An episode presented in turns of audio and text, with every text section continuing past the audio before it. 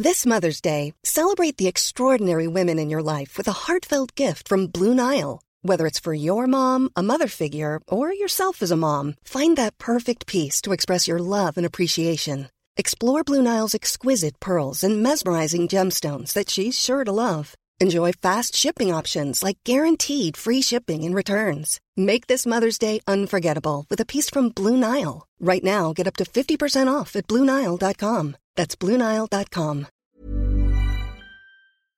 Ça, ouvre-moi, ou le chasseur me tuera.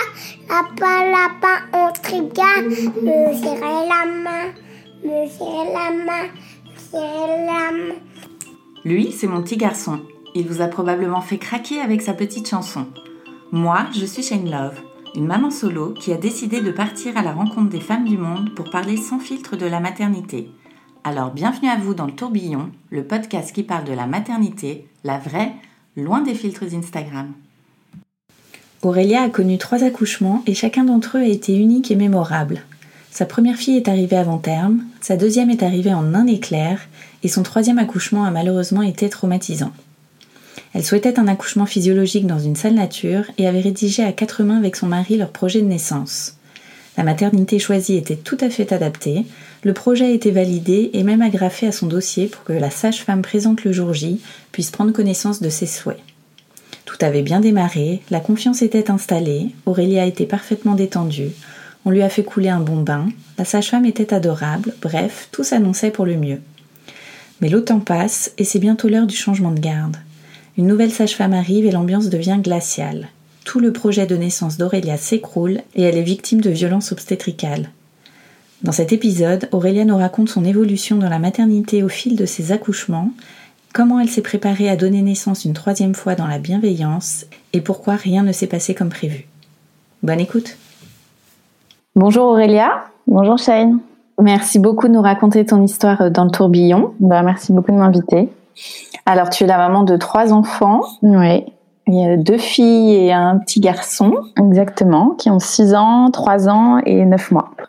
Et alors, euh, avec toi, on va aborder euh, le sujet notamment des, des accouchements. Euh, ouais. Tu as eu deux accouchements à peu près de rêve et, et, le dernier qui a été un petit peu plus chaotique. Mais avant ça, on va reparler donc de, de ton entrée dans la maternité. Est-ce que toi, c'est quelque chose à laquelle tu aspirais depuis toujours Ouais.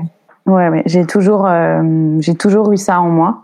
J'ai l'impression d'être d'être née pour être mère, quoi. Euh, de, de, depuis toute petite, vraiment, c'était quelque chose qui était très important.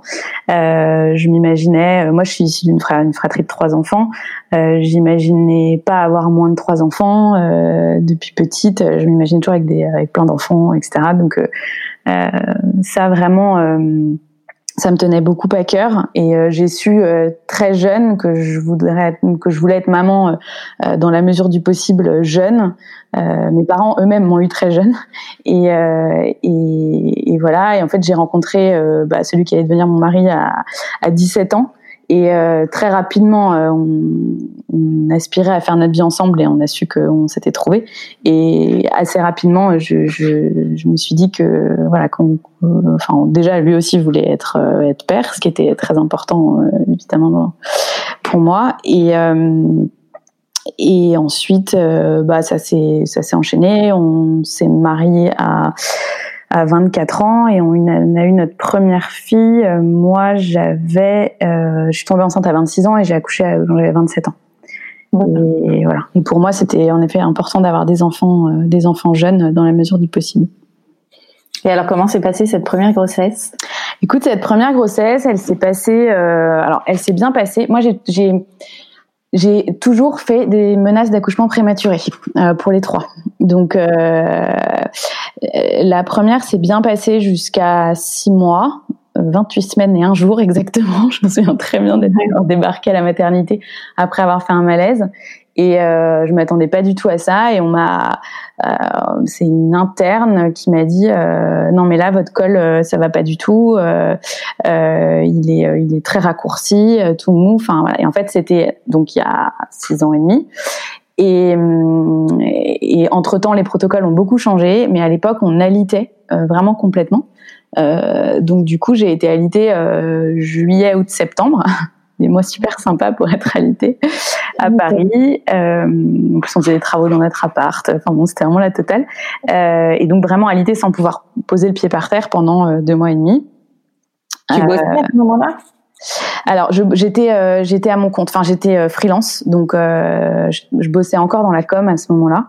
Euh, j'étais freelance, mais euh, j'étais un peu tout arrêté à ce moment-là, et je me suis dit que bah ce serait un congé maternité à rallonge, et j'en ai profité pour faire des choses un peu un peu pour moi aussi, pour me poser avant l'arrivée de mon premier enfant. après, c'est sûr que c'était compliqué parce qu'en plus, bah à 26 ans, euh, on a encore euh, tous nos copains qui partent en vacances, tous ensemble, etc. Et puis moi, j'étais un peu coincée à Paris. Euh, et voilà. Et donc du coup, cette, cette grossesse, euh, enfin, ce bébé était très très attendu. Donc on a eu très peur quand même à, à, six mois. Puis on n'y connaissait rien. Donc moi, j'entendais menaces d'accouchement prématuré. Je pensais que j'allais accoucher le lendemain après mon hospitalisation. Enfin, vraiment, je, je, on a eu extrêmement peur. Puis après, au fil des semaines, euh, on s'est un peu, un peu, un peu calmé. Ce qui est sûr, c'est que cette première grossesse, euh, on était vraiment les tout premiers à avoir un enfant euh, dans notre entourage, et, et du coup, bah, j'étais assez isolée sur toutes ces questions-là. Surtout, j'y connaissais pas grand-chose, euh, à part cet instinct que je sentais très fort en moi. Mais sinon, euh, voilà. Et comme moi, je suis, je suis assez entière et j'aime bien tout connaître, tout savoir, j'ai beaucoup lu. Euh, c'est pas forcément quelque chose que je recommanderais aujourd'hui aux futures mamans de premier enfant parce que en fait à force de trop lire on enfin très souvent dans ma maternité aujourd'hui je me dis que que euh, il faut j'apprends de plus en plus à faire place au bon sens et à mon intuition. Euh, j'ai beaucoup appris ces dernières années là-dessus euh, et à pas euh, uniquement se dire euh, j'ai lu ça donc il faut faire ça on m'a dit ça donc il faut faire ça. Et c'est vrai que ma première grossesse je l'ai beaucoup passée comme ça. Hmm. Donc, euh, du fait que tu étais alité, tu penses que tu t'ennuyais peut-être aussi un peu? Bah, Du coup, ça m'a aussi euh, plongé dans un monde euh, de, euh, de grossesse pathologique. Donc, je me suis renseignée là-dessus. Euh, donc, j'ai été hospitalisée quelques jours. On m'a fait des, j'avais des perfs pour le, les, le cortisone pour le, les poumons du bébé. J'avais moi pour stopper mes contractions, etc. Et euh, donc j'ai appris ce que c'était vraiment qu'un col, parce qu'en fait on, on, te parle de col, mais tu sais pas vraiment ce que c'est qu'un col euh, ouvert, pas ouvert, euh, voilà, ce que, enfin comment ça se formait, tout ça. Donc même anatomiquement, en fait, j'ai appris plein de choses à, à ce moment-là. Euh, et, et, ce qui est assez particulier dans une, une MAP, donc une menace d'accouchement prématuré, c'est que on te dit que tu peux te relever au bout de huit mois plein, enfin donc un mois avant la date de, terme. Donc en l'occurrence moi c'était pour le 15 octobre, donc c'était le 15 15 septembre. Et, et, on te dit, si ça se trouve, vous allez accoucher le, le 15 septembre en vous levant, et si ça se trouve, ça va, ça va durer longtemps, quoi. Et moi, la spécialité de mes trois enfants, c'est que je me suis levée le jour où j'avais le droit de me lever et qui sont arrivés euh, genre euh, six jours avant le terme ou sept jours avant le terme. Enfin voilà. Donc en fait, j'ai eu trois semaines où tous les jours, je me disais, ça va être ça, ça va être ça.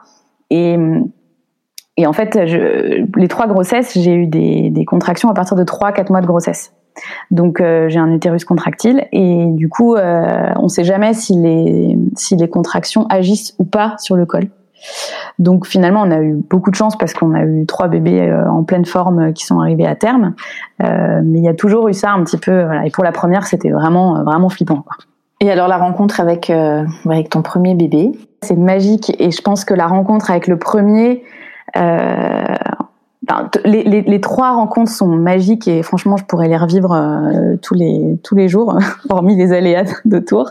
Euh, mais celle du, c'est sûr que la, le, le, la, première fois qu'on te pose un bébé qui va bien sur toi euh, et que tu te sens euh, maman, il y a un truc de, t'es submergé quoi. Donc ça se passe même de mots et j'ai souvent des copines qui me disent c'était comment, c'était comment? Et en fait c'est tant qu'on l'a pas vécu, ça c'est euh, c'est indescriptible quoi. Et euh, donc c'était euh, non non c'était ça a été un superbe moment. Euh, elle avait plein de cheveux. donc j'ai pas compris pourquoi on l'a voulu lui faire un shampoing tout de suite, mais bon on lui a fait un shampoing tout de suite. Ça nous a marqué avec mon mari parce que après coup on s'est dit mais enfin pourquoi en fait? Qu'elle soit propre. Bon c'était le premier truc voilà. Et euh, l'accouchement euh, s'est passé euh, rapidement pour un premier parce que j'ai perdu les os à 1h du matin. Elle est née à 7 h euh, donc 6 heures euh, montre en main. j'ai bien géré les contractions. J'ai une péridurale à je suis arrivée à 4 cm à la maternité, j'ai eu une péridurale vers, euh, vers 5-6. Et ensuite, je suis passée euh, de, de 6 à 10 en l'espace d'une heure. Et, et voilà, et ça s'est passé... Euh, ça ça, ça s'est vraiment bien passé quoi. Elle est née, elle est née rapidement. Euh, j'ai pas beaucoup poussé. J'ai pas, j'ai pas du tout le souvenir d'avoir souffert. Euh, je suis complètement laissée guider par les, par les, par les, sages-femmes et par l'équipe de l'hôpital. Je, je, j'y connaissais pas grand chose en fait à ce moment-là, donc euh, je faisais confiance et et en fait, ça, enfin, quand on racontera mes accouchements après, surtout le troisième, euh, c'est que Là, j'ai accouché euh, sur le dos euh, avec une péridurale, ce qui est ce que je ne voulais plus ensuite. Mais sur le coup, je me suis pas posé la question et j'ai été respectée dans ce choix que que je, que, que j'avais d'accoucher euh, normalement entre guillemets. Donc je l'ai pas du tout mal vécu en fait.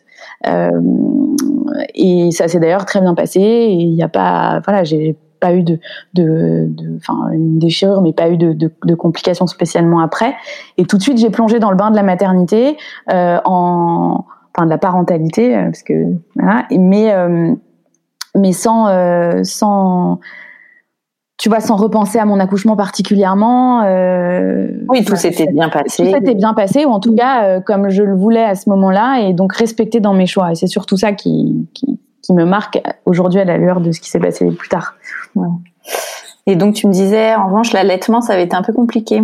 Oui, la mise, euh, la, mise, en place de l'allaitement était compliquée. Euh, j'ai accouché dans un, une maternité qui accompagnait pas beaucoup à ce niveau-là, et en fait, euh, la première tétée euh, a été, on, on m'a pas aidé à positionner mon bébé, et moi je savais pas du tout qu'il y avait une question de position dans l'allaitement, donc je l'ai mise au sein pendant 45 minutes sur le même sein. J'ai eu deux crevasses, et ensuite ça a été un peu la descente aux enfers. J'ai eu une, une hyperlactation, donc trop de lait. Euh, et en fait, on pourrait croire que c'est cool d'avoir trop de lait, sauf que euh, euh, en fait, ça fait des engorgements, ça fait des. J'ai fait plusieurs mastites où j'avais de la fièvre, etc. Donc ça a été assez compliqué. Et ensuite, j'ai fait appel à une consultante en lactation, euh, mais un peu trop tard, enfin à un mois, et j'étais déjà épuisée, j'en avais déjà marre, donc euh, j'ai arrêté. Enfin, je suis passée au mixte à un mois. Et, hum, et, ensuite, j'ai continué un petit peu le mixte, mais euh, rapidement, euh, on est passé au, au, lait artificiel.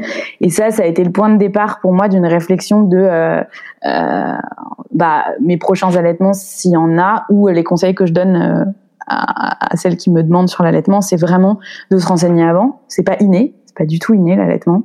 Euh, on pense que c'est inné parce qu'on voit les images d'épinal des mamans qui mettent leur bébé au sein et oh, on a l'impression qu'elles ont aucune douleur, aucun truc et voilà et, euh, et, de se faire accompagner, de se faire aider, soit euh, soit par euh, des professionnels, des consultants en lactation qui sont formés pour ça et qui heureusement aujourd'hui on en parle de plus en plus. Donc voilà, c'est un cadeau de naissance que je fais parfois quand, quand quand je sais que la la personne que je connais qui accouche euh, a, envie d'allaiter. Et, euh, et sinon d'avoir, moi pour mon deuxième allaitement, j'avais ma copine référente qui était une, maman qui avait allaité six mois et, et qui habitait, c'est une de mes très bonnes amies qui habitait à l'époque en Autriche. Et en Autriche, c'est très différent la vision de l'allaitement. Et du coup, elle m'a énormément aidée sur tous les petits trucs, tous les trucs. Et c'était mon soutien, c'était ma hotline en fait. Et c'est grâce à ça que j'ai pu euh, euh, avoir un deuxième allaitement super. Et voilà. Donc, euh, donc non, c'est pas inné l'allaitement. On ne le répétera jamais assez. Mm. Et alors, est-ce que tu t'es sentie à l'aise tout de suite dans ton rôle de maman en rentrant à la maison? Ouais, je me suis sentie à l'aise. alors, on est deux pour pour pour tout. Euh, on a un, un, partage vraiment très équitable. Euh, on est très engagé d'ailleurs sur ce sujet-là, euh, mon mari et moi. Euh, et, et, du coup, c'est vrai que on a toujours tout partagé. Alors, sauf euh, voilà l'allaitement. Mais bon, il y a, je me suis jamais sentie seule dans ma maternité et même au début, j'ai pas eu l'impression de. Et d'ailleurs, quand ma fille est née, j'ai pas eu l'impression de découvrir quelque chose ou, quelqu'un. Enfin, quelqu'un, oui, mais euh, c'était. Euh, j'étais pas gauche quand je la prenais. J'étais pas. Euh, voilà, le, le, le, truc qui, nous avait le plus étonné, c'était euh, le méconium. la première couche de méconium toute noire où tu te dis mais qu'est-ce que c'est que ce truc? Donc tu vois c'est des petits trucs comme ça tu te dis mais qu'est-ce qui se passe? Mon bébé ça va pas du tout ce qui se passe dans ses intestins jusqu'à ce qu'on t'explique mais mais sinon, euh, sur, sur la, la, maternité en soi et le lien, par exemple, j'ai jamais eu euh, cette, cette, cette, cette question-là euh, à, à, me poser et j'ai beaucoup de chance là-dessus parce que ça, même mon troisième accouchement qui a été très dur, le lien avec mon bébé n'a jamais été euh, altéré, quoi. Et ça, c'est une, une grande chance parce que c'est vraiment pas le cas de, de tout le monde. Et donc du coup, pendant que tu étais alitée, toi, tu, tu me disais que tu t'étais euh, pas mal euh, documentée parce que tu connaissais pas grand-chose. Et tu as fait aussi appel à une conseillère? C'est ça, j'ai fait appel à une, euh, une consultante périnatale ou qu'on appelle aussi baby planner. Et, euh, du coup qui nous a accompagnés sur tous les, les sujets plutôt d'organisation euh, autour de l'arrivée du bébé, donc que ce soit le matériel, que ce soit euh, euh, les modes de garde, euh, tu vois plein de choses euh, vraiment sur sur l'organisation pure, tout ce qui n'était pas médical en fait. D'un point de vue médical, j'avais ma gynéco et j'avais euh, ma ma sage-femme qui était géniale et qui venait chez moi, etc. Et, et d'un point de vue plus d'organisation, j'avais cette consultante là et, et du coup euh, en plus de toutes les lectures que j'avais j'avais des informations qui arrivaient. Donc à la fin j'étais blindée euh, blindée d'infos quoi.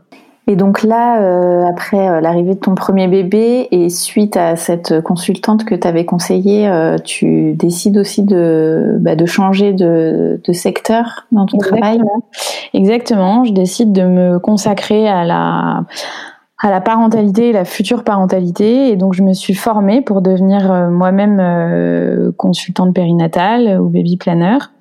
Donc, je me suis formée euh, et, et en fait, la formation, elle t'apporte encore plus d'informations sur tout ça. Euh, et ça m'a permis surtout de rencontrer plein de monde dans ce domaine-là et, euh, et, de pouvoir discuter et de pouvoir me rendre compte que la façon dont je vivais moi ma parentalité ou dont j'avais vécu ma grossesse ou dont on l'avait on l'avait vécu même en couple euh, bah c'était pas euh, forcément la norme c'était pas forcément euh, enfin qu'il y avait plein de façons d'autres de le vivre. Et j'ai notamment euh, entre mes deux, premières grossesses j'ai notamment euh, beaucoup appris et, et, je me suis beaucoup informée sur le sur l'accouchement euh, et sur notamment l'accouchement physiologique, euh, qu'est-ce que c'était qu'une péridurale, pourquoi on faisait des péridurales, euh, est-ce qu'on pouvait faire sans, est-ce que, enfin, voilà, sur tout ça, et, et ça m'a passionné en fait. Ce, ce, ce sujet-là m'a vraiment vachement intéressée. Ensuite, quand quand je suis tombée enceinte de ma deuxième fille, euh, je me souviens que c'était c'était pas au tout début de la grossesse, mais euh, vers euh, 4-5 mois, j'ai vu ma sage-femme euh, qui me faisait aussi de l'acupuncture et elle m'a dit bon regarde cette fois-ci sans péri. Je lui ai dit non jamais. Et en fait en sortant de la séance, je me suis dit bah pourquoi pas? Elle me dit enfin Aurélia franchement vous avez accouché 6 heures porte à porte, votre première c'est sorti hyper bien. si si vous vous faites pas sans péridurale, qui va pouvoir le faire? Et je suis sortie, je me souviens d'avoir appelé mon mari, il avait dire bon, euh, la sage-femme vient de me dire ça. Et là, il m'a dit non, non, non, non, c'est pas possible. Ah et, ouais en fait, et donc je lui dis bah, bah pourquoi tu me dis ça? Il me dit parce que moi, enfin te voir souffrir comme ça, sans pouvoir, euh, euh, sans, sans qu'il y ait quelque chose qui puisse t'aider à ça, euh, c'est impossible pour moi, c'est impossible. Et il était vraiment paniqué encore plus que moi. Et en fait, je lui ai dit, mais attends, c'est une préparation euh, d'accoucher sans péri, ça aussi. Bon, tu, tu, peux ne pas avoir le choix, mais quand, quand c'est un choix euh, depuis le départ, euh, bah en fait, tu, tu, tu, tu on t'accompagne à ça, on te prépare à ça. Euh, la sage-femme, elle va nous faire des séances à deux, euh, et puis moi, je me, je vais me renseigner, tout, encore une fois, etc. Donc du coup, on est parti sur ce chemin-là. Euh, en plus, j'ai eu une grossesse où j'étais pas forcément euh, euh, très bien euh, euh, psychiquement à ce moment-là. Enfin, j'étais, j'avais un peu des coups de mou, etc. Donc, ça m'a permis de prendre, de reprendre euh, vraiment possession de mon corps, de, de, de sentir ce bébé, de, de, faire quelque chose avec ce bébé aussi, et de et de pouvoir l'accueillir voilà, avec avec un projet différent de sa sœur aussi. C'était, c'est vrai que ça m'a quand, quand j'ai su que c'était une deuxième fille, euh, j'étais j'avais tellement de d'amour et de, de, de j'avais tellement de sentiments énormes pour ma, ma, ma fille aînée que que je, je voulais qu'il y ait des choses qui soient différentes. Donc j'ai j'ai j'ai pour vraiment différencier dans dans ma tête aussi les deux ces deux choses là. Et euh, donc j'ai choisi une autre maternité aussi, euh, une maternité euh, pourtant une très grosse maternité à Paris euh, puisque c'était à Necker, mais euh, mais où je savais que ce projet-là euh, pouvait être euh, entendu par l'équipe de sages-femmes. Je savais qu'il y avait des sages-femmes qui étaient voilà, ma, ma sage-femme d'ailleurs libérale venait de là-bas, enfin en tous les cas, les connaissais bien. Et, et du coup, voilà, donc on est parti sur ce chemin-là. Moi, je me suis renseignée sur l'hypnonaissance. C'est pas la préparation qu'on a faite, mais mais c'est ce qu'on a, c'est ce que j'ai lu pas mal de choses, et notamment sur la gestion de la douleur. Et en fait, j'ai appris énormément de choses sur euh, le pouvoir de, de l'être humain qui est incroyable et du corps. Euh, alors j'ai une tolérance à la douleur très haute. Je m'en suis rendu compte lors de mon premier accouchement parce que hum, la péridurale a, a, peu fait effet en fait. Mon premier accouchement c'est ça aussi. Et, euh, j'ai vraiment pas eu des douleurs atroces. Euh, les suites de couches pareil. Et, et d'ailleurs la sage-femme, je me souviens en, en m'avait dit euh, enfin vous vous êtes pas vraiment vous êtes pas douillette quoi. J'aime pas cette expression là mais ça m'avait marqué parce que euh, du coup ça m'a permis dans mon deuxième ma deuxième préparation de me dire bah je suis capable de le faire euh, parce qu'en plus je pense que je vais gérer la douleur. Donc voilà on a fait cette préparation j'ai appris tout ce que les fameuses vagues de contraction le, le, comment les gérer. Alors c'est très particulier à gérer quand on n'est pas dedans. Mais en même temps comme j'ai mon utérus contractile j'avais tout le temps des contractions des fausses contractions. Donc bon bah au final je pouvais m'entraîner euh, et puis euh, pareil, menace d'accouchement prématuré. Là, j'étais un peu perturbée parce qu'on n'alitait plus. Donc en fait, j'étais, j'avais un col encore plus court que pour mon aîné, mais on m'a dit euh, euh, non non, mais pas d'alitement, vous inquiétez pas, vous pouvez continuer votre vie normale, juste vous faites attention. Donc j'ai dit attendez, euh, enfin moi j'étais quasi, j'étais hospitalisée la première fois en mode branle-bas de combat, et là vous me dites bon ok, donc il a fallu que qu'on que mon cerveau euh, switch et, et, voilà. Et du coup euh, donc je suis quand même restée euh, très calme. On m'avait quand même dit de, de, rester le plus calme possible. Donc je suis restée calme sur la fin. Quand je me suis levée euh, évidemment elle n'est pas du tout arrivée. Quand voilà j'ai eu deux épisodes de faux travail où je suis arrivée à la maternité. On m'a posé le monitoring. On m'a dit allez allez courir n'importe quoi. Allez marcher euh, deux heures. Revenez elle va arriver. Que dalle. Les contractions s'arrêtaient net. Bon voilà. Et puis, euh, et puis, et puis, euh, le 25 juillet 2017, euh, on regardait une série.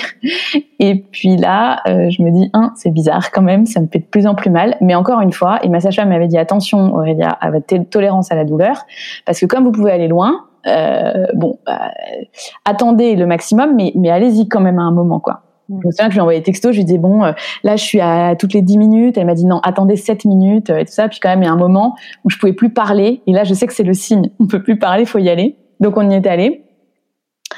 Moment de grosse émotion parce que ma fille aînée rentrait à ce moment-là avec la nounou et du coup euh, on lui dit au revoir en sachant que, enfin, c'était un moment assez fort. On part, on arrive là-bas. Là, je me sens pas bien du tout. Et là, la sage-femme me dit, ah là, vous allez accoucher? Je dis oui, je pense, en effet. Ils me mettent dans une salle d'examen.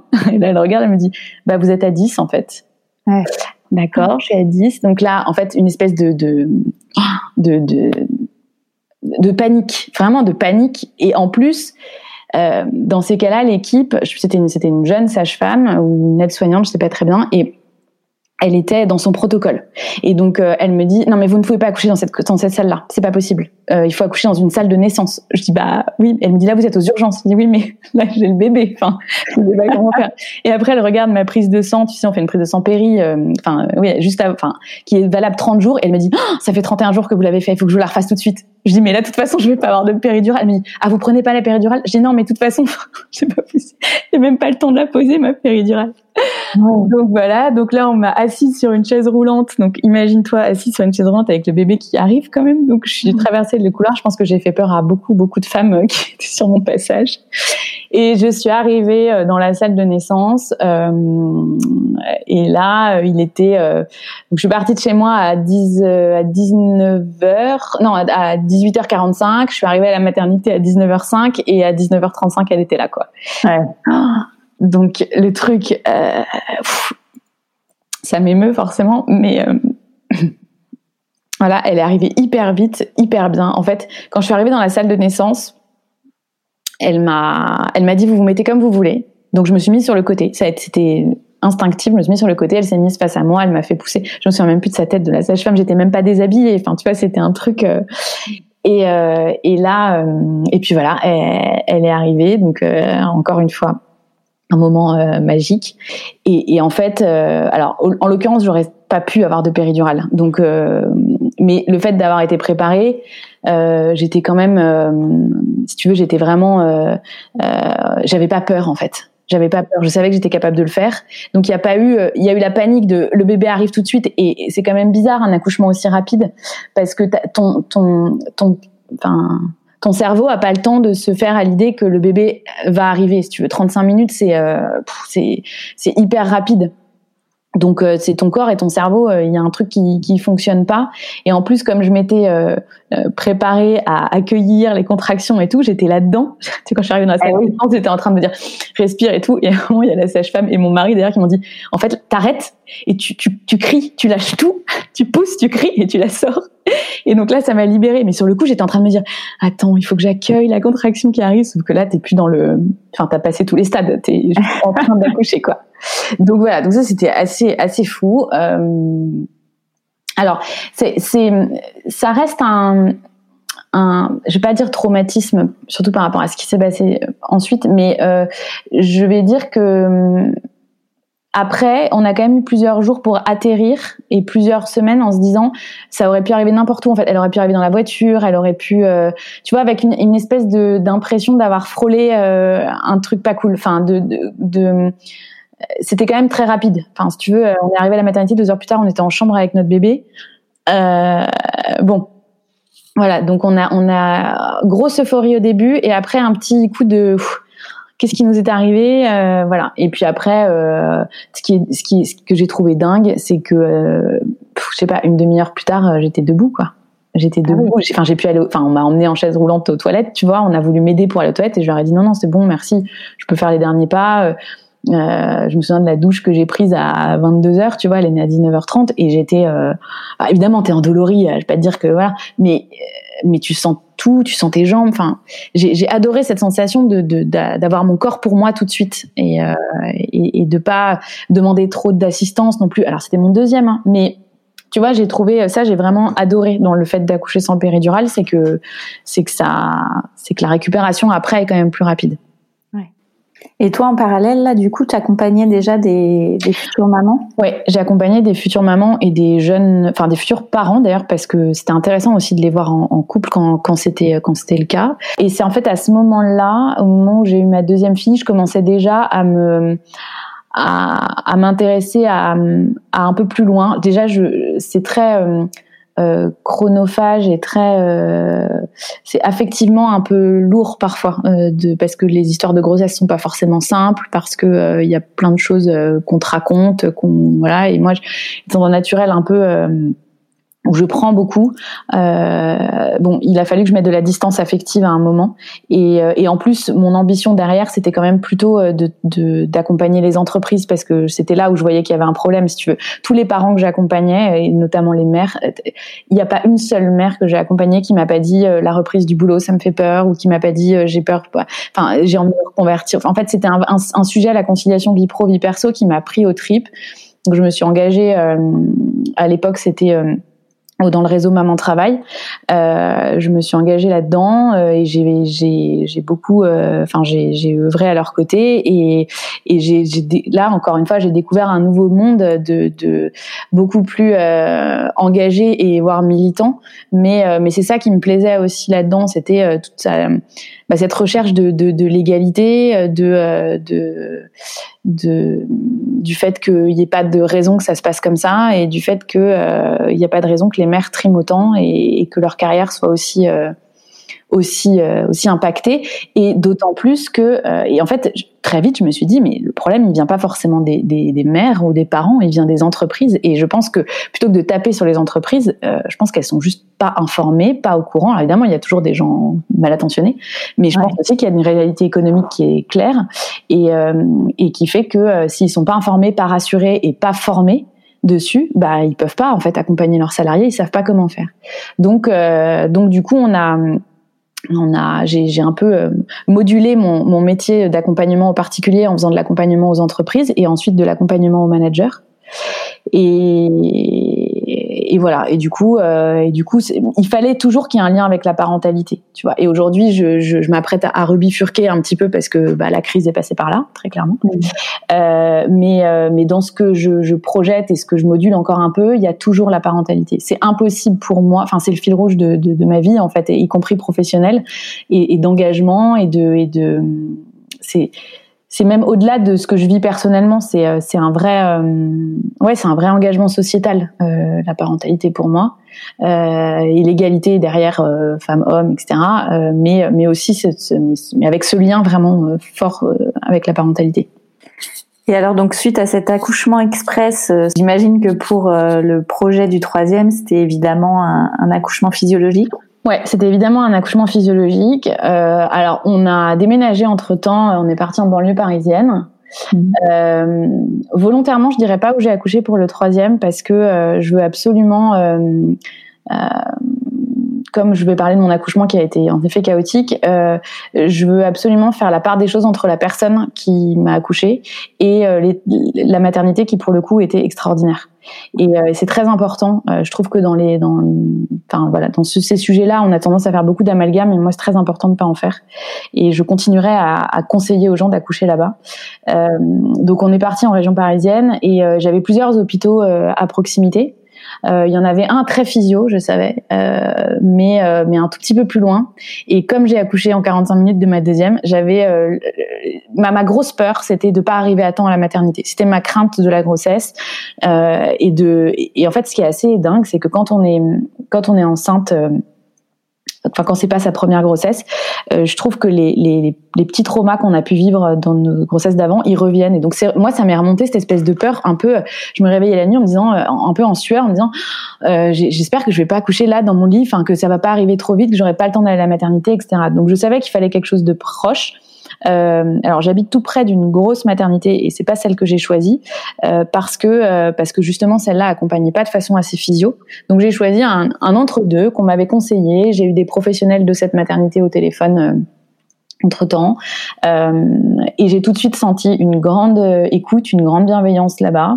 On a fait de l'autonomie pour cette troisième grossesse avec une médecin avec une médecin qui était euh, extraordinaire, hyper drôle et hyper sympa. Euh, rappeler ce que c'est l'autonomie bien sûr. Alors l'autonomie, ah, c'est compliqué à, à décrire euh, de façon académique, mais en gros, euh, c'est de créer du lien avec l'enfant in utero. Euh, de la, enfin de, de, de, la mère et du second parent.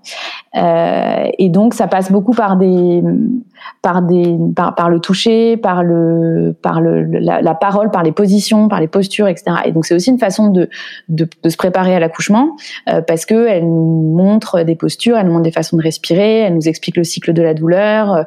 Et, et moi je l'avais, enfin je l'ai fait dans, dans un but de d'accoucher encore une fois de façon physiologique et aussi d'appréhender cette crainte que j'avais d'accoucher trop rapidement, mm. de façon trop violente. Et on a fait un projet de naissance.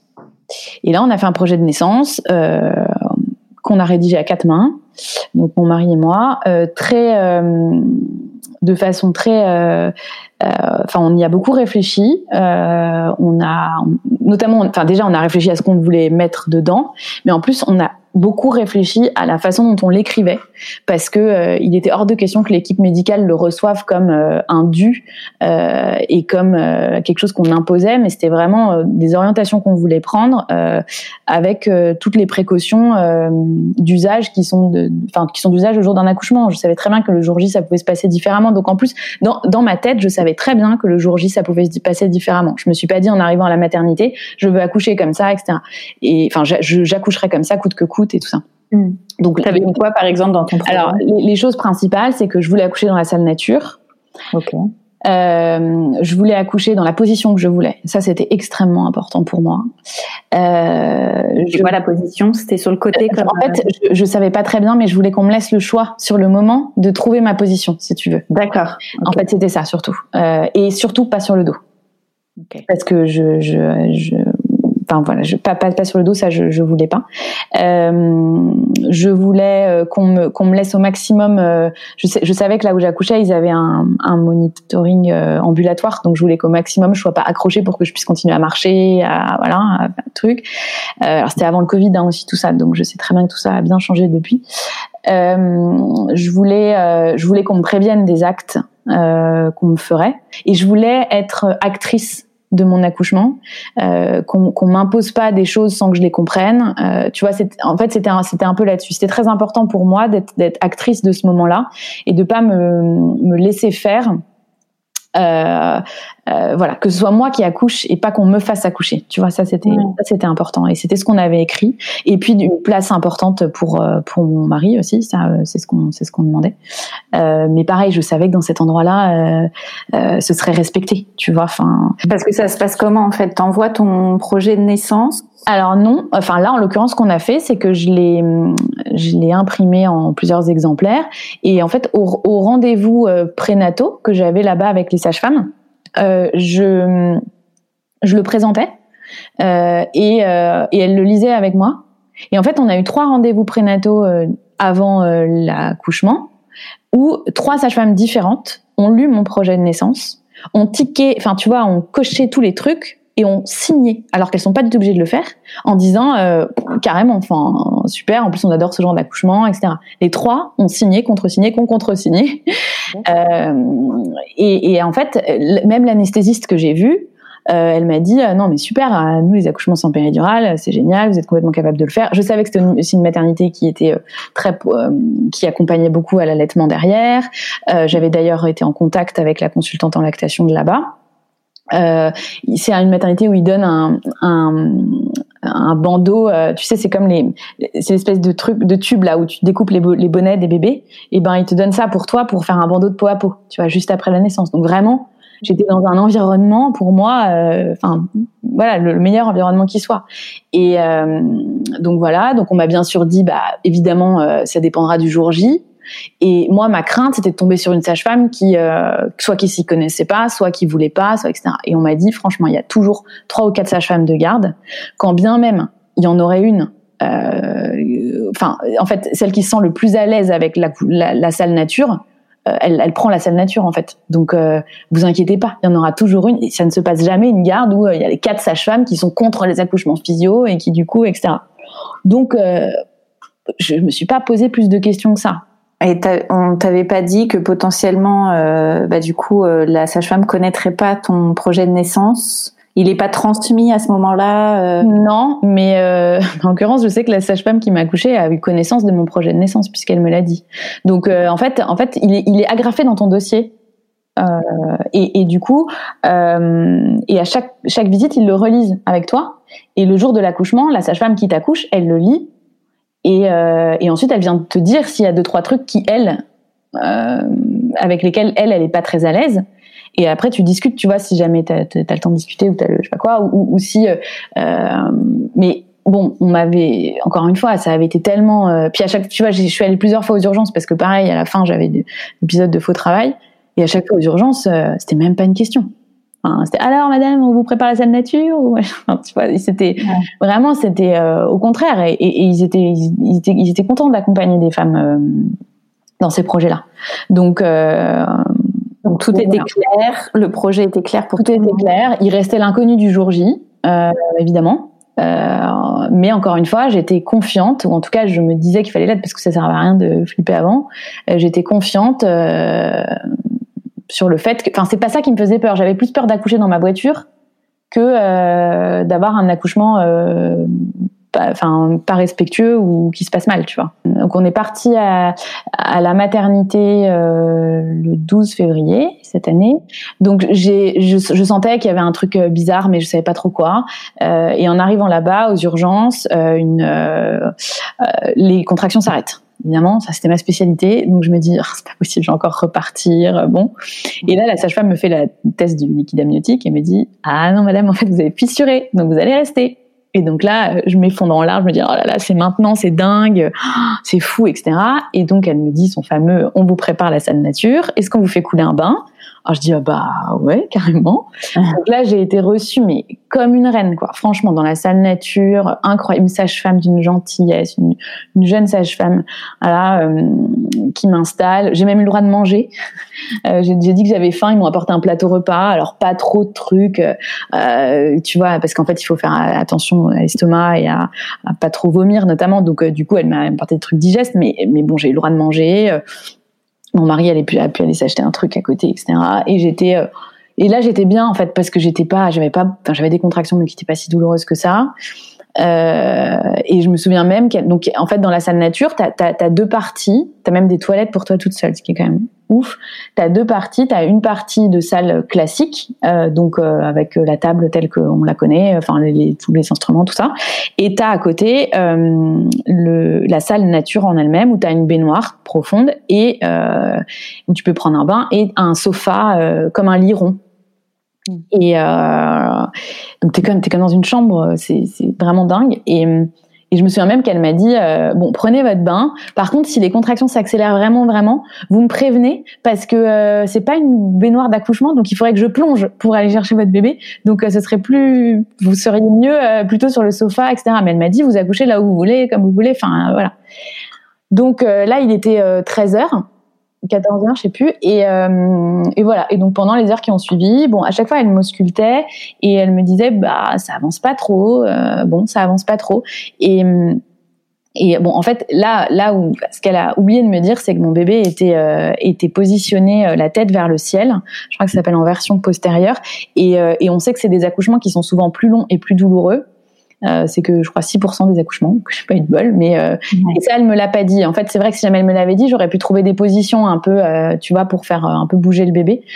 donc là, bon, je me suis pas inquiétée de ça, mais je sentais bien quand même que ça mettait beaucoup plus de temps que euh, que pour mon deuxième accouchement évidemment, mais même que pour mon premier et que ça stagnait. Et je pense qu'en fait j'ai eu un truc à ce moment-là, j'ai eu tellement peur que l'accouchement soit trop rapide et violent que je retenais un peu, tu vois, j'étais un peu dans la dans le contrôle. Donc je me suis, euh, j'ai fait vachement les lianes, j'ai trouvé ça génial de suspendre et tout ça. Euh, on a regardé une série, on a, je sais pas, on a on a discuté, tu vois, on n'était même pas, on n'était pas encore fixé sur le prénom. Donc, voilà, on savait pas si c'était garçon ou fille, donc on faisait un peu, tu vois, on écrivait des messages. Enfin franchement, on était hyper bien. Quoi. Et, euh, et puis, à, voilà, donc elle m'a très bien accompagnée. Et à 20h, relève de garde.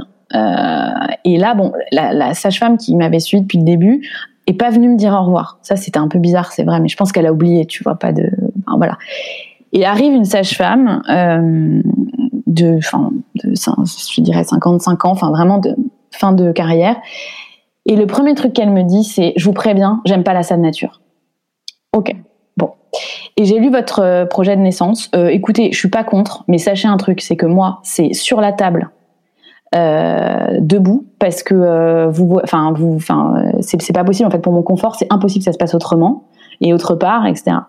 Et en l'espace de cinq minutes, elle m'avait placé les mots de césarienne d'urgence, d'épisiotomie en me disant moi je vous préviens, les femmes elles crient tellement quand je leur dis que je vais faire une épisiotomie que je les préviens pas, parce que comme ça au moins elles crient pas et ok. Euh, et en fait, mon mari a tenté la discussion à ce moment-là en lui disant, mais bien sûr, enfin, je comprends très bien qu'il faille que vous soyez euh, confortable parce que c'est aussi sécuritaire pour euh, pour ma femme, etc. Mais juste, enfin, pourquoi pourquoi le sofa ça vous ennuie tant que ça je sais pas. Enfin, je sais plus exactement les mots qu'il a dit. Et elle lui a dit parce que je suis beaucoup trop vieille et je sais pas. Imaginez là, regardez cette salle là. Imaginez là, il y a du sang partout. Vous imaginez si votre femme fait une hémorragie, comment ça se passe? Imaginez le sang là partout. C'est bon, vous avez imaginé? Bon bah voilà, vous voyez maintenant. Ah là là. Ouais, donc elle est arrivée en mettant une ambiance glaciale. Euh, glaciale.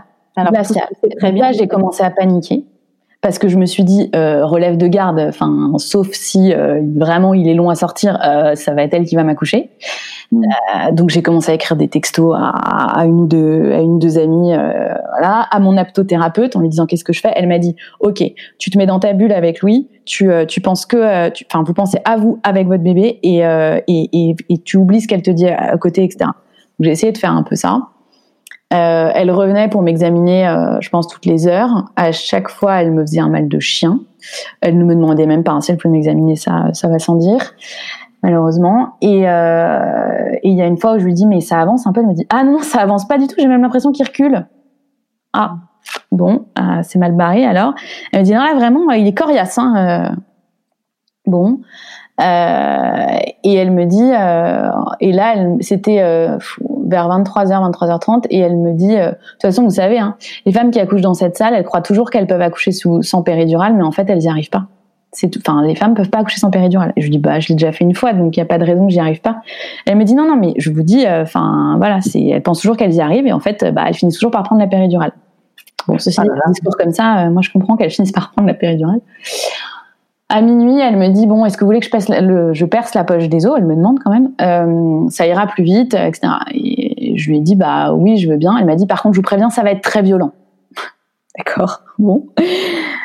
Donc euh, elle perce la poche des os, évidemment, donc sur la table euh, classique. Euh, et, et, voilà. Et là s'ensuit bah après qu'elle m'a pris une rupture de poche des os, donc deux heures de contraction hyper intense et, et hyper forte, mmh. euh, très douloureuse, mais je, je, je, les gérais. Enfin là pour le coup j'étais très concentrée et euh, je gérais euh, les fameuses vagues. Elles étaient rapprochées de je sais pas deux trois minutes.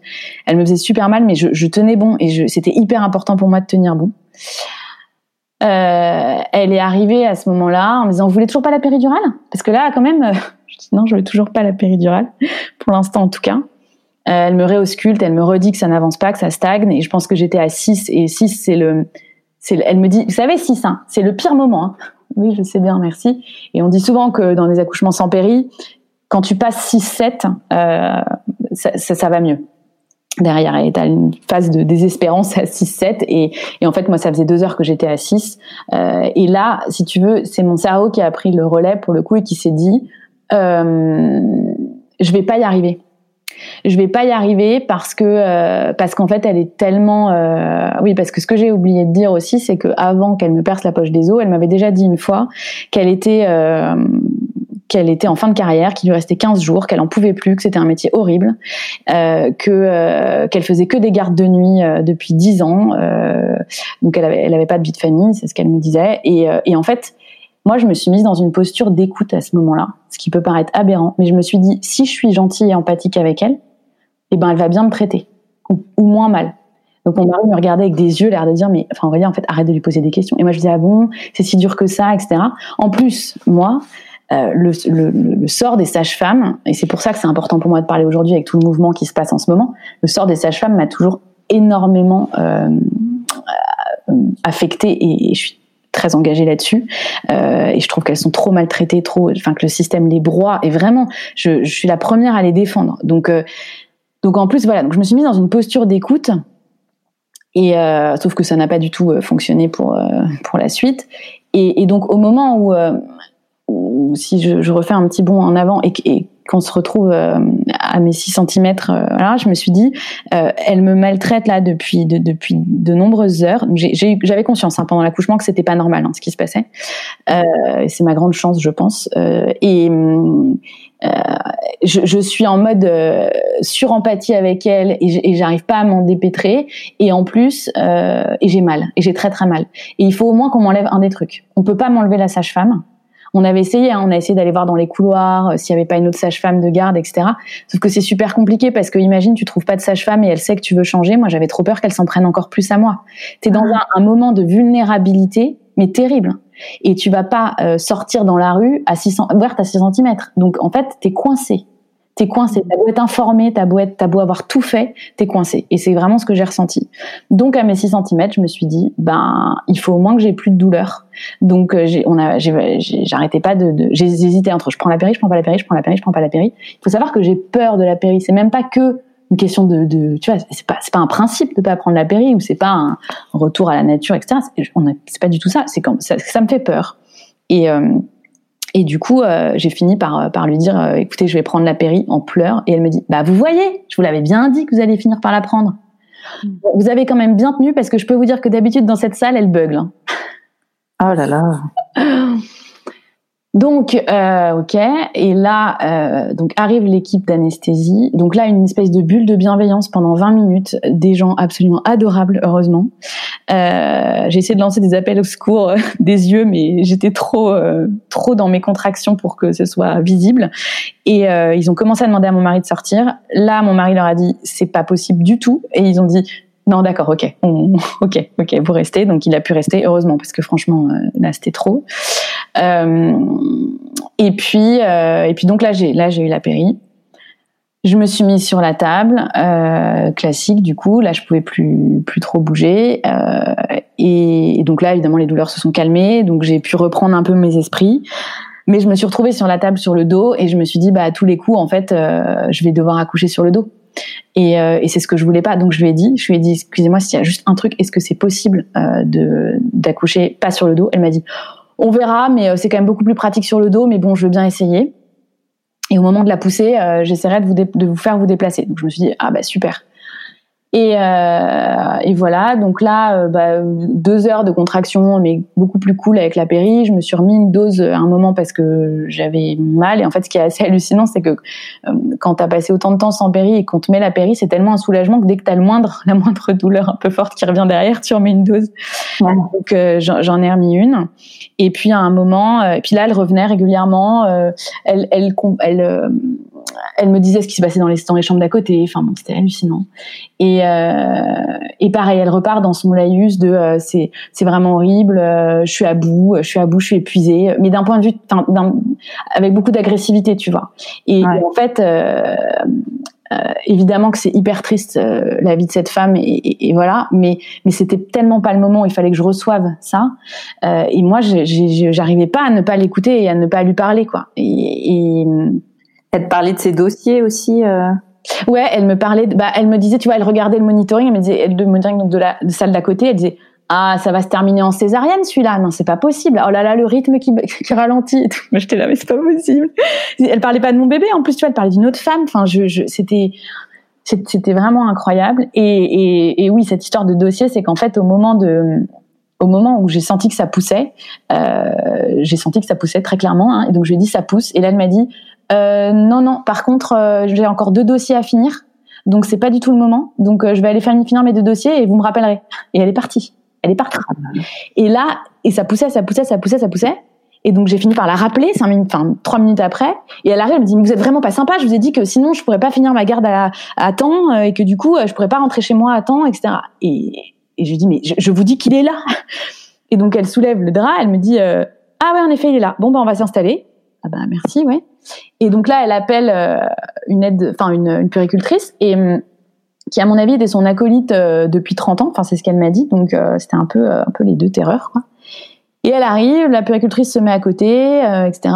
Et là, elle me dit bon bah allez-y, poussez. Voilà. Et donc je lui dis est-ce que je peux est-ce que je peux me mettre autrement que sur le dos? Elle me dit non non, on est parti comme ça, ça va être comme ça. Donc là en fait ça moi ça a été un des trucs les plus durs, c'est que c'est qu'elle elle n'essaye même pas de me mettre sur le côté alors qu'il y avait le temps, parce que je, je, je savais très bien qu'à partir du moment où ça démarrait la poussée, surtout sous péridurale, euh, ça allait mettre 15-20 minutes, tu vois, donc elle, avait le temps.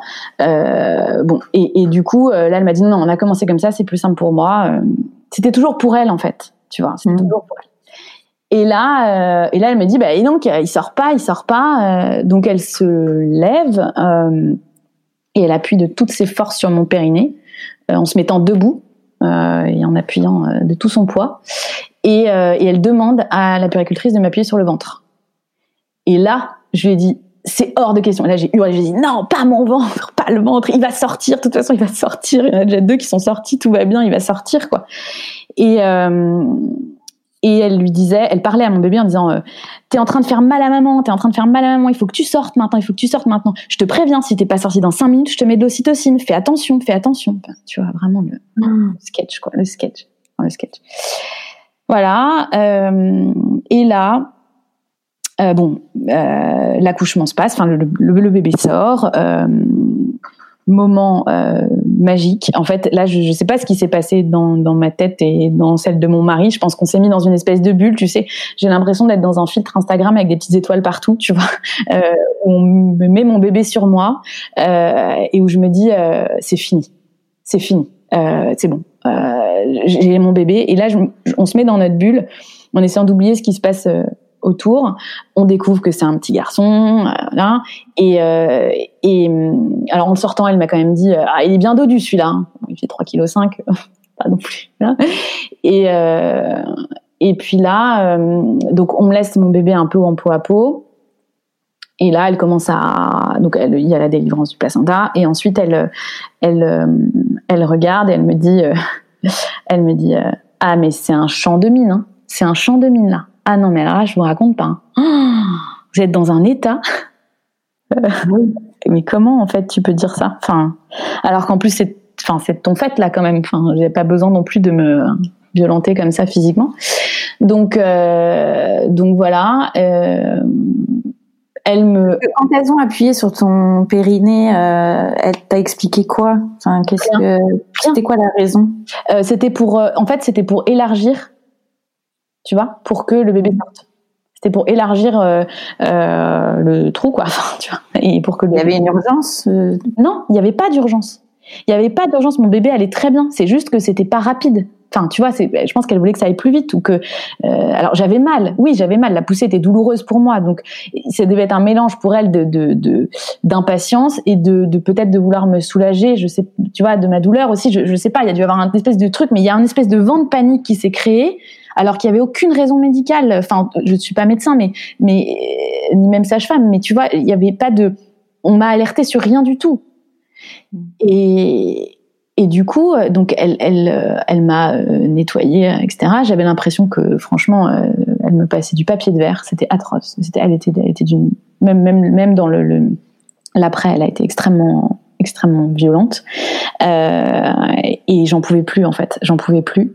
Et quand ça a été terminé, quand elle a fini de me recoudre, euh, je me suis mise à pleurer et j'ai dit à mon mari euh, maintenant il faut qu'elle s'en aille et il faut qu'on remonte il faut qu'on monte en chambre. Et c'est en fait, c'est le premier truc que j'ai, c'est quand tout a été terminé que j'ai osé lui dire un truc à elle. Euh, enfin, dire un truc sur elle en tout cas, et, dire que c'était plus possible. Donc on m'a remonté en chambre, je pense un peu avant deux heures. Euh, là, j'ai une faille spatio-temporelle, mais comme beaucoup après les accouchements, on sait plus trop. voilà. Euh, donc on est venu me chercher dans une chaise roulante. Euh, j'ai pris l'ascenseur pour être remontée en chambre et dans l'ascenseur je, me suis mise à pleurer. En fait, ma chance dans toute cette histoire-là quand même, c'est que j'ai tout de suite su que c'était pas normal et j'ai tout de suite su qu'il y aurait un après et qu'il faudrait euh, et qu'il faudrait que j'en parle et que enfin qu'il fallait que ça se sache, tu vois. Et tout de suite je me suis dit je viens de subir des violences. Euh, je j'ai pas eu de doute là-dessus. Donc je suis montée. Par contre j'étais tellement faible. Enfin, je m'étais tapé euh, quasiment, enfin, je sais plus, je sais même plus le nombre d'heures entre 12 et 15 heures d'accouchement, euh, dont 10 euh, heures extrêmement intenses, euh, euh, violentées. Enfin, tu vois, j'étais dans un état physique terrible. Et donc j'arrivais même pas à prendre mon bébé dans les bras, mais c'était même c'était pas une question de, de lien, tu vois, c'était pas c'était vraiment physiquement j'y arrivais pas quoi. Et donc on est remonté en chambre, il est né à 5 heures, donc on est remonté vers ouais, vers 7 heures et après, j'ai passé toute la journée à pleurer, pleurer, pleurer dans, dans les bras de mon mari.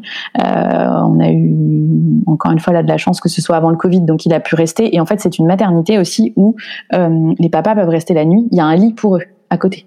C'est trop bien.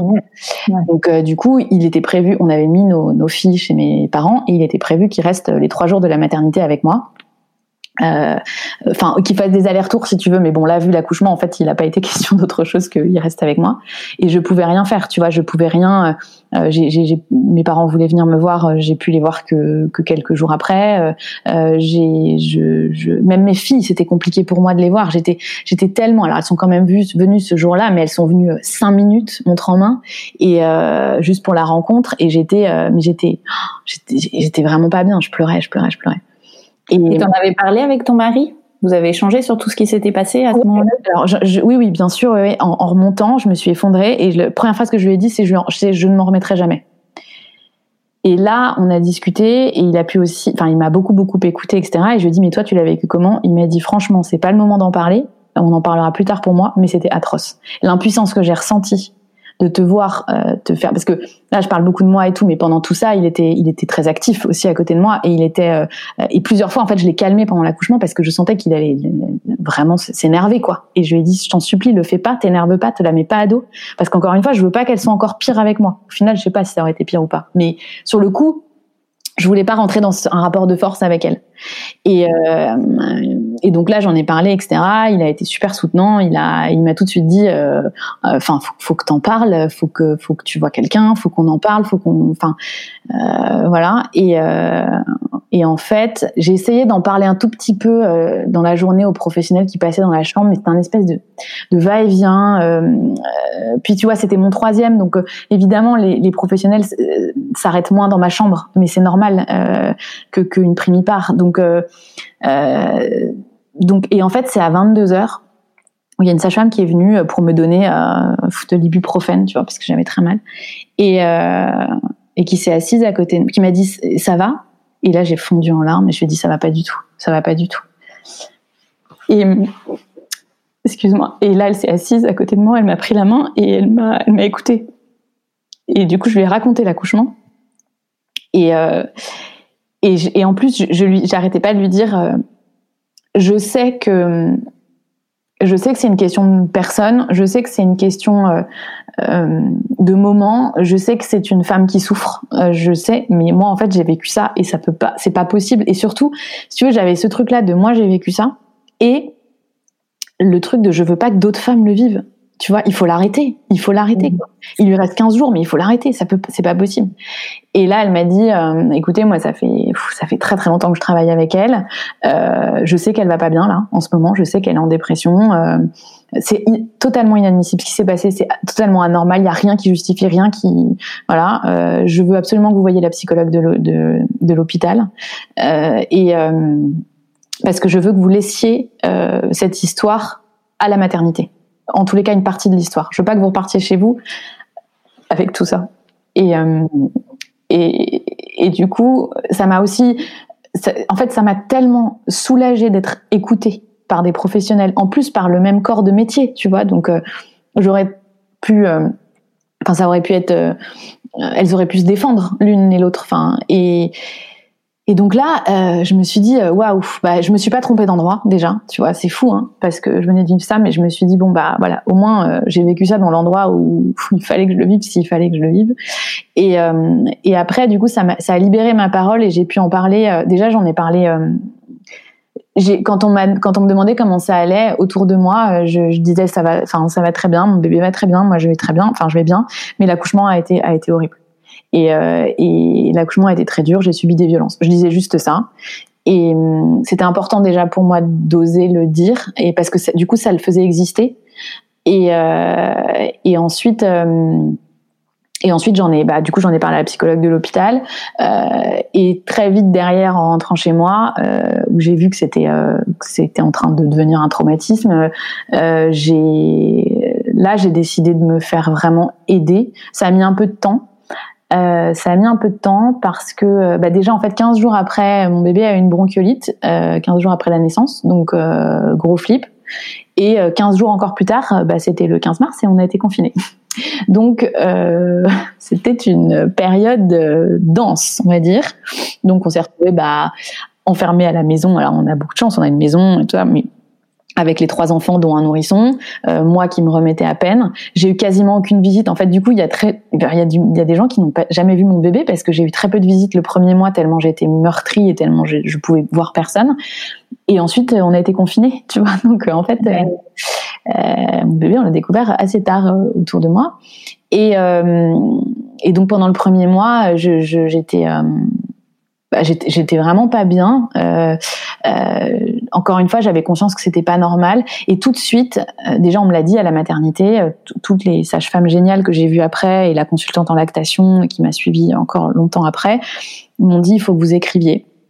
Il faut que vous écriviez une lettre euh, à, la chef de service, au directeur de l'hôpital et à la chef des sages-femmes donc je l'ai fait en triple, enfin on l'a fait encore une fois. Alors moi j'ai écrit une longue lettre où j'ai tout expliqué euh, ce qui s'était passé de façon très factuelle parce que je voulais surtout pas que ce soit pris. Enfin tu sais, j'avais un peu peur du truc de euh, la chef de service qui, qui se dit ah, c'est bon, euh, elle vient d'accoucher, elle est sous hormones, elle est un peu émotive, elle a pris les choses très à cœur quoi. Donc je voulais absolument qu'il y ait le moins d'émotions possible dans ma lettre et que ce soit vraiment très factuel de ce qui s'était passé pour se rendre compte à quel point c'était aberrant.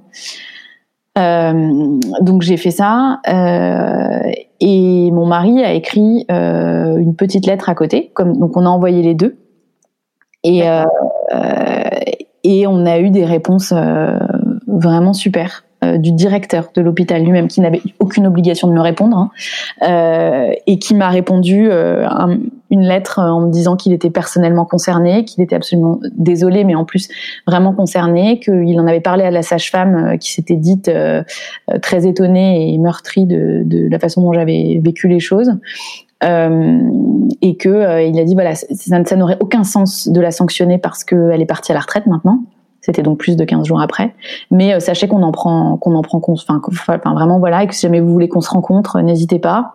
La chef de service, pareil, euh, très humaine. Tu vois, j'ai senti que c'était pas, enfin, c'était pas une question d'image. Ils me répondaient pas juste pour dire qu'ils répondaient aux femmes qui avaient subi des violences, tu vois. Il y avait vraiment, ils étaient concernés par le truc et ils, avaient du mal à accepter que ça se soit passé dans leur hôpital. Enfin, euh, tu vois, ça, vraiment, ça, j'ai senti que c'était, voilà. Bon, finalement, je les ai pas rencontrés parce qu'en plus après, il y a eu le confinement, le Covid, et qu'ils avaient bien d'autres choses à faire. Mais, euh, mais ça m'a, j'ai senti qu'il y avait, une, euh, je, je, il y avait au moins une réparation morale qui était en train de se passer. le fait d'être écouté, c'est hyper important. Donc, donc voilà. Donc j'ai reçu ces, ces, ces, ces courriers-là et ensuite, bah confinement. Pendant le confinement, euh, alors j'étais dans, bah, évidemment dans un tunnel avec les trois. Euh, mon mari qui télétravaillait un peu. Euh, enfin bon, tu vois, c'était. Donc je me suis pas posé dix mille questions, mais par contre, j'ai vite senti qu'il y avait un problème parce que je pleurais en moyenne entre deux et trois heures par jour, sans savoir du tout vraiment ce qui se passait. Euh, donc il y a même un moment où je me suis dit bah je suis en train de faire une dépression du postpartum parce que c'est pas possible de pleurer autant. C'était surtout le soir au moment de me coucher, mais c'était pas des, des, des, petites larmes, c'était des, des sanglots vraiment. Donc j'appelais, j'ai une amie que j'appelle souvent, enfin on s'appelle mutuellement souvent, on se soutient beaucoup dans nos maternités et, et je me souviens de l'avoir appelé à, minuit plusieurs fois en, disant mais je, je m'en sortirai pas, je comprends pas, ça va pas, j'arrête pas de pleurer et ça ça a duré jusqu'à euh, jusqu'au mois de septembre, tu vois. Ces crises de larmes comme ça, alors ça durait plus de deux heures, mais c'était quasiment quotidien. Et dès que je me couchais, une espèce de, montée de, de, larmes, comme si je lâchais euh, la journée. Alors j'ai aussi beaucoup tenu de choses hein, cette année, euh, comme toutes, toutes les mamans. Hein, cette année, c'était comme une année particulière. Donc euh, il y avait certainement beaucoup de pression, beaucoup de peur du Covid, de, de, ce bébé qui a les bronches un peu fragiles, de tu vois, de plein de choses.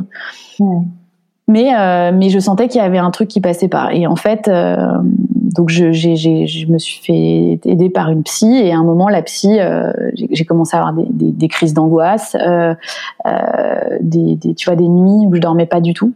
et même si mon bébé dormait.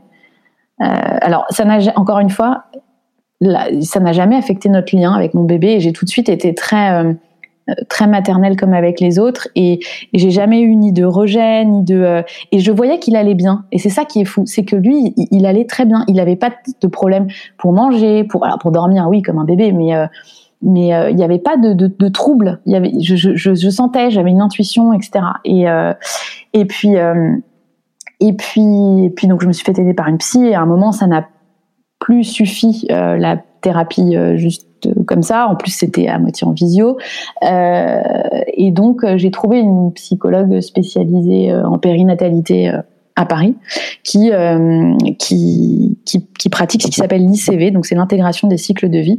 Et en fait, c'est euh, de t'aider, c'est un peu comme le MDR, mais en beaucoup plus doux. Et en fait, ça t'aide à, à, passer les, les traumas. Et, et, quand elle m'a dit ça, j'ai une espèce d'illumination. En fait, euh, je me suis dit, je suis pas en dépression du postpartum, je suis en stress post-traumatique. Euh, et, euh, et c'est vraiment tous les symptômes, alors qui peuvent faire penser à une dépression du postpartum, mais c'est vrai que ce qui me, ce qui me marquait, c'était cette question du lien qui n'était pas du tout affecté avec mon bébé, ni d'un ni euh, d'un côté ni d'un autre. Et euh, et puis j'avais pas de d'idées noires, euh, parfois un petit peu, mais tu vois, rien à voir avec la dépression du postpartum dont on parle. Et d'ailleurs, ma psy me disait tout le temps, le jour où vous avez une idée noire, Aurélia, vous m'appelez tout de suite. Enfin, voilà, elle savait que c'était un des trucs qu'il fallait faire, auquel il fallait faire attention. Donc j'ai entamé cette thérapie là et et au bout de quelques mois, ça allait mieux.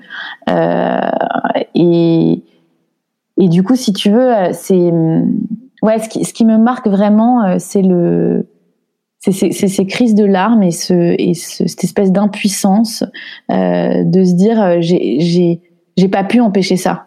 J'ai pas pu empêcher cette femme de me faire ça. J'étais pourtant tellement informée tellement enfin je veux dire s'il y avait une personne qui devait ouvrir sa gueule, c'était moi, et euh, et je l'ai pas fait. Donc il y avait aussi une forme de, bizarrement de culpabilité, alors envers mon bébé et moi et mon mari, euh, mais aussi envers euh, les autres femmes, tu vois, un truc de euh, euh j'aurais dû mettre un stop parce que du coup elle le fera peut-être plus avec d'autres femmes, ou où je me disais mais combien de femmes elle a violenté comme ça, enfin impunément, comment tu vois, il y avait des trucs qui étaient beaucoup plus euh, universels en fait, qui me, voilà. Donc évidemment, je suis très touchée par le, mouvement en ce moment qui a été euh, initié par Anna Euh, même si moi, euh, c'est ce que je voulais dire aussi aujourd'hui, évidemment que cette femme-là, si jamais il y avait eu une sage-femme pour une femme euh, depuis le début de sa carrière, elle en serait peut-être pas là aujourd'hui. Mais moi, le jour J, euh, une sage-femme pour une femme, c'est pas ça qui aurait changé. On peut aussi tomber sur euh, sur juste des personnes euh, maltraitantes, peut-être malgré elles ou par leur situation, mais là, elle avait rien à gérer en même temps, quoi. C'était pas, c'était, c'était vraiment, elle, elle, a passé, elle a passé une frustration et, et un énervement et je, je sais pas une colère et une grande détresse certainement sur moi. Euh, moi, j'ai été très réceptive à ça aussi, je pense. Peut-être que j'aurais dû mettre plus le haut tu vois. Mais bon, avec des si, on ferait, on mettrait Paris en bouteille, donc euh, on fera pas l'histoire. Mais euh, mais c'est euh, ouais, en fait, ça, arrive à tout le monde, y compris les gens très informés. Peut-être que ce qui aide quand on est très informé, c'est qu'on a tout de suite conscience que c'est pas normal et qu'on a tout de suite conscience qu'il faut en parler et, qu'il faut le dire. Et en fait, s'il y a un conseil que je peux donner, c'est d'écrire quand on quand on ressent un truc, euh, même si on n'a jamais de réponse, même si au moins d'écrire, ça pose les choses factuellement sur le papier, ça ça informe euh, la partie adverse ou l'autre partie que on a ressenti ça. je pense qu'il faut dire euh, quand ils dépassent les bornes. Euh, les soignants, ils sont, ils sont humains. Et j'imagine même pas ce qui a dû se passer pendant toute cette période de Covid. Hein. Je pense que c'était vraiment très dur. Mais voilà, tu vois, si, mon témoignage peut apporter ça. Oui, parce que tu disais que sur le coup, en fait, t'osais pas non plus parler face à quelqu'un du corps médical. Peut-être que j'aurais osé si j'étais pas en train d'accoucher. Je sais pas, tu vois. Mais l'accouchement, t'es quand même dans le moment le plus vulnérable de ta vie physique. Enfin, c'est, c'est, tu vois. Donc, euh, euh en fait, quand je me refais le film, je me dis, oh, j'aurais voulu faire autrement, mais qu'est-ce que j'aurais pu faire différemment, en vrai? Parce que ça aurait pu aussi être catastrophique que je fasse différemment. Euh, tu prends la décision au moment M euh, qui te paraît la plus la plus judicieuse sans connaître l'avenir. C'est facile de se dire j'aurais dû faire ça quand tu connais l'avenir, mais tu vois quand tu la quand tu le connais pas, euh, donc non j'ai pas osé et j'ai même muselé mon mari, j'ai même interdit mon mari de de, de, dire euh, de, de, dire quoi que ce soit. J'avais j'avais super peur, j'avais super peur. Et alors le fait que euh, bah, cet accouchement qui était euh, préparé, que tu voulais physiologique, euh, se soit passé finalement très médicalisé et dans la violence. Est-ce que tu arrives à faire ton deuil de cet accouchement qui ne s'est pas déroulé comme tu voulais? Est-ce que vous souhaitez avoir d'autres enfants? Alors, c'est en discussion. Enfin, c'est en discussion. C'est c'est dans tu vois, on, on, on, verra. Moi, dans l'idée, euh, pourquoi pas. Euh, je sais que je sais que si jamais un jour j'ai un quatrième enfant, euh, la préparation sera différente et, il faudra que ce soit bien digéré tout ça avant pour pas faire renaître des angoisses à ce moment-là. C'est sûr que je sais pas si je, si un jour j'ai un autre enfant, si j'accoucherai en maison de naissance ou tu vois ou dans un endroit dans ces cas-là peut-être de base moins médicalisé, mais comme finalement mes accouchements se passent bien médicalement, euh, bon, j'ai pas forcément besoin d'accoucher dans un niveau 2 ou 3. Donc, euh, est-ce que, euh, tu vois, je, je, ferai encore, encore une fois les choses différemment. Euh, mais, euh, mais oui, ça m'a pas euh, dégoûté en tout cas de ça. Est-ce que tu sens un besoin de réparer un peu C'est intéressant. J'ai eu ça beaucoup pendant les premiers mois de mon fils là. Euh, où en fait j'avais j'avais beaucoup de mal à me dire que c'était mon dernier accouchement et mon dernier bébé, de rester là-dessus. Euh, et, euh, et, puis aussi de, de, de, quitter cet état de tout petit bébé que j'adore. Euh, mais ça, c'est un autre sujet. Mais euh, le sujet de, de, de l'accouchement, euh, j'ai quand même l'impression d'avoir réparé quelque chose. Après, je suis pas guérie, hein, très clairement, je suis pas guérie. C'est encore, c'est encore très vif. J'ai encore des flashs qui me reviennent. et puis là, en préparant le podcast, forcément, tu vois, je me suis remise de, dans ce que j'avais écrit, dans tout ça, et et ça a quand même été, été violent. Et en fait, il, a, c'est une, une chiropracticienne, tu vois, que j'ai rencontrée, qui m'a fait une ou deux séances, euh, où elle m'a dit, euh, en fait, Aurélia, ce que vous avez subi, c'est des violences aggravées, et il faut que vous, vous le disiez, ça. Et ça, ça m'a beaucoup aidé, tu vois, dans la légitimité de ressentir ce que je ressentais. Et l'autre chose qui m'a aidé, c'est que euh, elle, cette femme-là, et même l'ostéopathe que j'avais vu pour mon fils juste après la naissance, elles m'ont toutes les deux dit qu'il allait bien que lui allait bien. Et les phrases qu'elles m'ont dites les deux, c'est en fait vous avez tout pris sur vous. vous avez vous l'avez protégé de tout ça pendant l'accouchement et lui il va bien et il n'a pas ressenti les choses comme ça. et en fait ça, euh, je vois pas ce qu'il y a de plus belle euh, récompense que ça, tu vois. Enfin, parce que si en plus mon bébé allait pas bien ou avait des troubles ou euh, pas forcément physique, tu vois, mais où je sentais que c'était pas un bébé épanoui, qui souriait pas ou je sais pas. Là, si tu veux, ça aurait été dix fois pire. Donc, tu vas surveiller ça? Ouais, je vais surveiller. Ouais, je vais surveiller. Je le surveille déjà de base pour mes enfants, mais, mais mais pour lui, ouais, je vais je vais surveiller. Après là, je suis, je suis vraiment très rassurée à ce niveau-là. Hein, tu vois, franchement là, euh, euh, tout va, tout va très bien. Sauf le sommeil qui est encore compliqué, mais euh, bon, voilà. franchement, c'est insoupçonnable. Il va, il va super bien. Donc, donc, donc voilà. Et après. Euh, oui, il a le deuil de l'accouchement idéal, mais ça, on l'a toujours parce que je pense qu'on n'a jamais exactement l'accouchement, voilà. Mais en fait, que je retiens encore une fois. Si cet accouchement avait été médicalisé pour des raisons médicales, si euh, tout ça, on me l'avait imposé pour des raisons médicales, même la péridurale et tout ça, j'en sais rien, ça aurait été hyper différent. Là, euh, c'était euh, volontairement qu'elle n'a pas suivi mes, mes recommandations, c'était, enfin mes, mes, mes, désirs, c'était, je me suis sentie trahi, sali, euh, enfin voilà, avec une violence inouïe physique, morale, psychologique, affective, émotionnelle, tout y est passé, tout y est passé quoi. Donc ça c'est euh, ça ça met un peu de temps quand même. Ça ça met un peu de temps. C'est clair. Aujourd'hui, je vais bien. Franchement, je vais, je vais mieux. Je, je, je, reprends ma, ma, ma vie à moi, ma vie en main, etc. Euh, mais euh, mais, mais j'ai encore parfois des, montées de, boules de larmes qui sortent pas, mais des, montées d'émotions, de, de, choses. Puis je me rends compte de tout, tout le chemin euh, parcouru aussi, et, euh, et je suis assez fière de cette reconstruction euh, aussi là. Euh, et je lui en parlerai à mon fils parce que ça fait partie de son histoire. On lui en a déjà parlé, mais ça fait partie de son histoire. C'est important qu'il le sache parce que ça peut pas être anodin complètement, inconsciemment.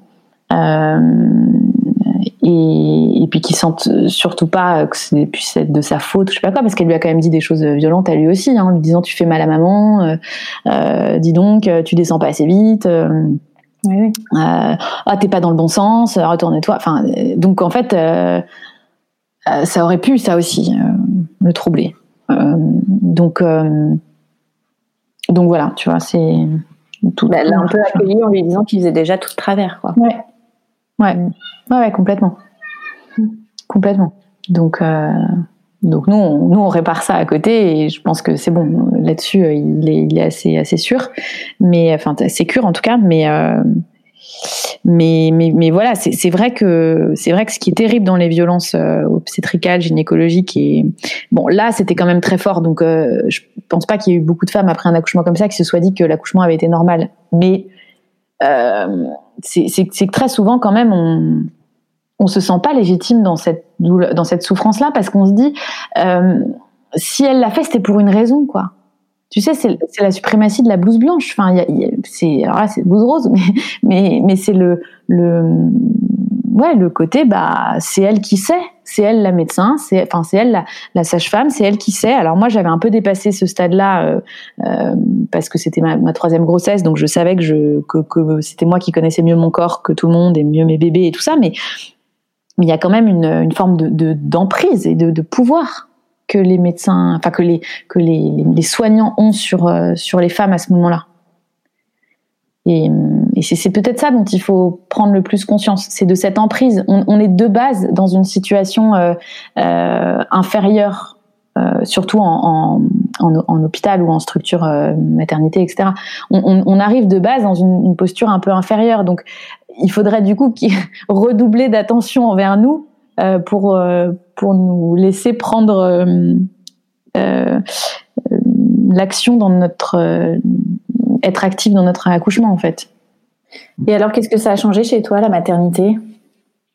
À peu près tout.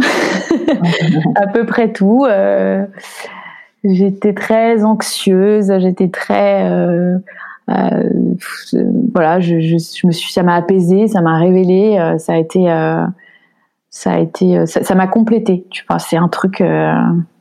je Ouais, c'est, c'est, non, ça, ça, ça a vraiment tout changé. Et d'ailleurs, euh, mon entourage qui me connaît depuis très longtemps euh, me dit qu'il y a un avant, euh, il y a un Aurélia d'avant et un Aurélia d'après, et, et, et, encore plus au fur et à mesure des, des enfants, et que je prends, euh, que je prends bah de, de la de l'assise dans ma maternité, que je que que, que je m'impose plus aussi, et que je que je que je m'impose sur mes choix, que j'ose dire un peu sur en quoi je crois, ce que je veux faire. Euh, c'est ouais, je prends confiance. J'ai pris confiance. Ça m'a donné beaucoup de confiance, beaucoup. On va passer aux petites questions de fin d'épisode. Ouais. C'est quoi pour toi être une maman parisienne?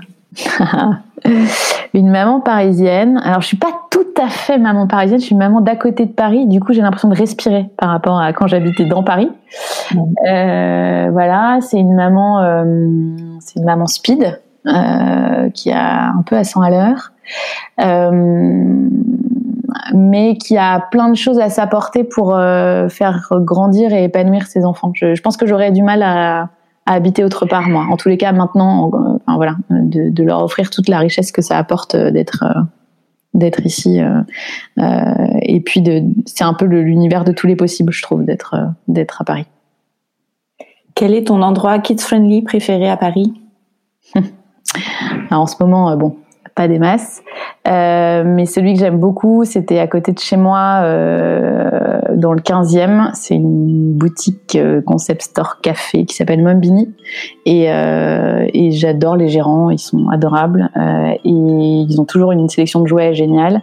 Et ils font des ateliers. Et il y a aussi un, espace de jeu où on peut prendre un café, où les enfants gambadent en toute sécurité. Et leur latte est hyper bon.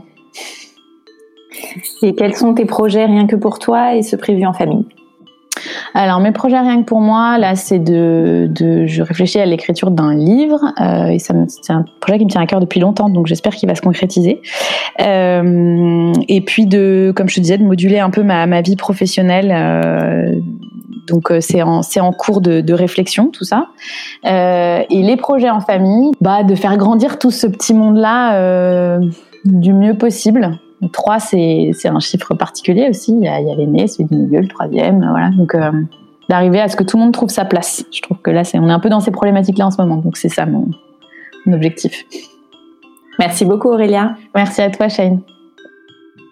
Merci d'avoir écouté le tourbillon et si ce podcast vous plaît, vous pouvez le soutenir en mettant un avis et 5 étoiles sur votre application podcast. Cela m'aidera beaucoup.